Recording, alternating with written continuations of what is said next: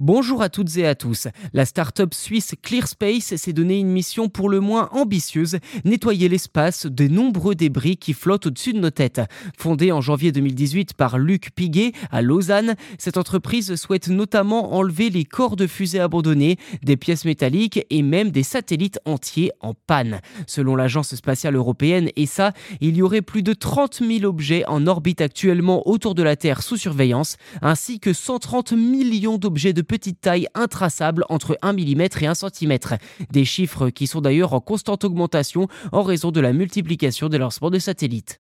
Dans l'espace, le moindre objet file à une vitesse phénoménale. Par exemple, une pièce de métal d'une dizaine de centimètres possède autant d'énergie cinétique qu'un camion de 35 tonnes fonçant à 190 km/h sur l'autoroute, d'après l'association de scientifiques canadiens spacesecurity.org. D'ailleurs, plus un objet est envoyé loin, plus il mettra de temps à se désorbiter, c'est-à-dire à se consumer en réintégrant l'atmosphère.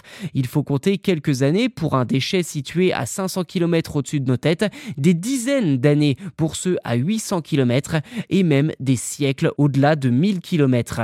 Et concrètement, les spécialistes craignent le syndrome de Kessler, une théorie nommée d'après un consultant de la NASA qui, dans les années 80, a envisagé un scénario dans lequel l'espace deviendrait inexploité du fait de sa dangerosité et de la réaction en chaîne des nuages de débris provoqués par les collisions. Pour l'historique, en 2018, l'Agence spatiale européenne ESA a lancé son premier appel d'offres pour mener une mission de désorbitage d'un débris spatial.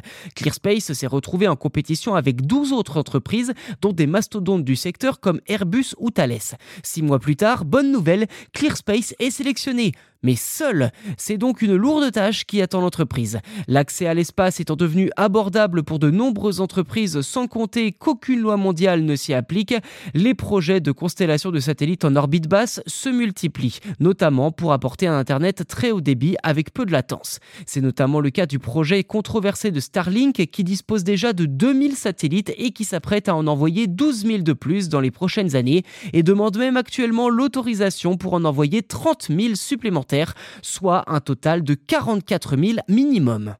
Avec l'expertise qu'elle est en train de développer aux côtés de l'ESA, ClearSpace entend bien se faire une place dans ce marché du nettoyage de l'espace.